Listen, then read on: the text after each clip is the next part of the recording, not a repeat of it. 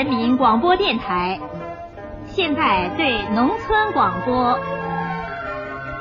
对于五十岁以上的村里人来说，这段声音温暖又熟悉。每当大喇叭在空旷的乡间响起，全村男女老少都会不约而同的侧耳倾听。中央台记者杜思坤报道。你从事这个唐卡艺术有多少年了？我这三十二年了。你和谁学的呢？跟爸爸学的。青海省工艺美术大师索南是铜仁县吴屯村人，已经过世的父亲杜四坤四十多年前就在中央人民广播电台从事对农村广播工作，至今乡村大喇叭的记忆依旧深深的印在他的脑海里。当时我就见过这种场景，就是到了中午吃饭的时候，社员就在这个。队部下边的大喇叭底下，边吃饭边聊天。他们把这个大喇叭传出的声音，就作为是党的声音、毛主席的声音。他们把这个作为他们一天之中很重要的一个时光。红色卫星飞太空，宇宙高歌东方红。当年高悬的农村电线杆头高音喇叭，是信息闭塞的乡村了解外面世界的唯一通道。它融入了乡村人的生活，寄托着淡淡的乡愁。我们有条件有上，没有条件想方设法，拼死拼活也要上。我还是最爱听大喇叭放电影录音剪辑。那个时候村里没有收音机、电视。看电影一年也看不上几部，所以一转播小说、戏曲，我们这帮小孩就特别爱听，好多经典的台词还记得住呢。现在我还能唱上两句：“泪凄凄行早，铜壶煮三江，摆开八仙桌，招待十六方。”清晨七点，深冬的天空刚刚泛起鱼肚白。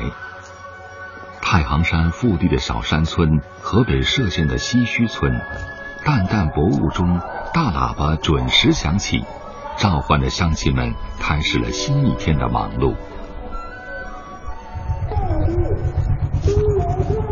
正在村委会办公室播音的人叫邢海红，与我们印象中一只裹着红布的麦克风、一台扩音器的村广播站不同。邢海红所用的装备是一部洋气的无线对讲机。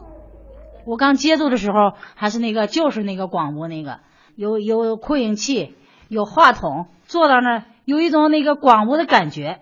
现在这个虽然方便了吧，但是没那种感觉了吧。邢海红怀念的不只是那只话筒。更多的是乡亲们对大喇叭的依恋。用西圩镇文化站站长王矿清的话说，就是凝聚力。那个高高挂起的铁皮桶里，哪怕是传出一声咳嗽，都会引起全村人的特别关注。就是喇叭伴着我成长，他这个唱着戏了、音乐了，是吧？当时喇叭对于咱们村的村民来讲意味着什么？那就是号令，一广播你就得去。它还有一种凝聚力，不管大家走到什么地方，只要一听到大喇叭广播，就情不自禁的回到村里。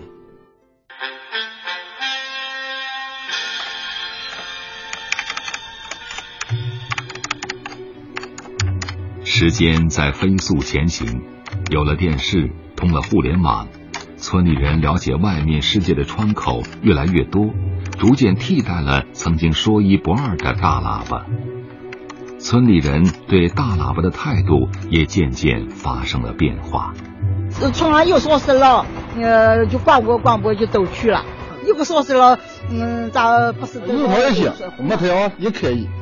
如果大喇叭消失了，我感觉会好一些。三代村民，三种希冀，依赖少了，凝聚力弱了。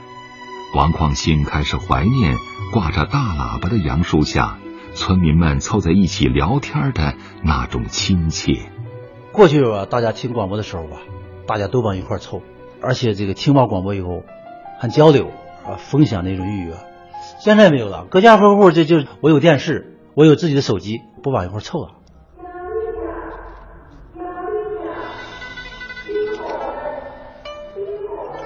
一九九八年，国家开始实施广播电视村村通工程。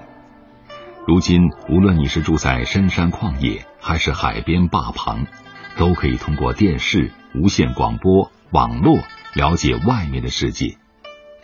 杜思坤发现，曾经响彻田野上空的高音喇叭变得越来越安静了。我注意到，从八十年代、九十年代，慢慢的大喇叭就荒废了、拆除了。大家获取信息的渠道就五花八门，什么都有了。有的地方村村通的安上了，非常好的一个现象。但是有些没有的，那么他已经不知道大喇叭是什么东西了。乡村大喇叭承载了一个时代乡村人的真实情感，诉说着现代中国农村的发展进步。随着时代的变迁，它真的会变成大哑巴吗？老少爷们们。广大村民们啊，下面我念一下。大喇叭的娱乐功能在退化，喇叭下也不再是乡亲们闲暇时的社交中心。可喇叭里亲切的家长里短、百听不厌的乡音，以及这种直来直去传递信息的方式，依然是乡亲们需要的、喜欢的。我孩子在外边打工，家中的这个行李啊事物比较多。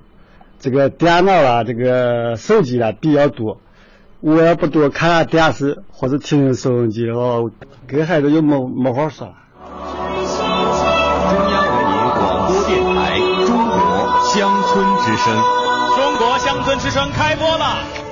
农民在变，农村在变，乡村大喇叭也在变。各地实施广播惠农工程，给每家每户安装小喇叭。正在成为当代的时尚。中央人民广播电台《中国乡村之声》。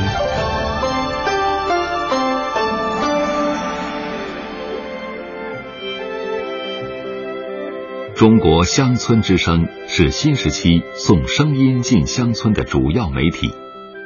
它的主要创办者石敏的愿望是用更先进的传播手段，以更精彩的节目内容，再造大喇叭。新的辉煌。就喇叭本身来讲，它已经更新换代了，就是用音箱啊、音柱来取代了过去的大喇叭。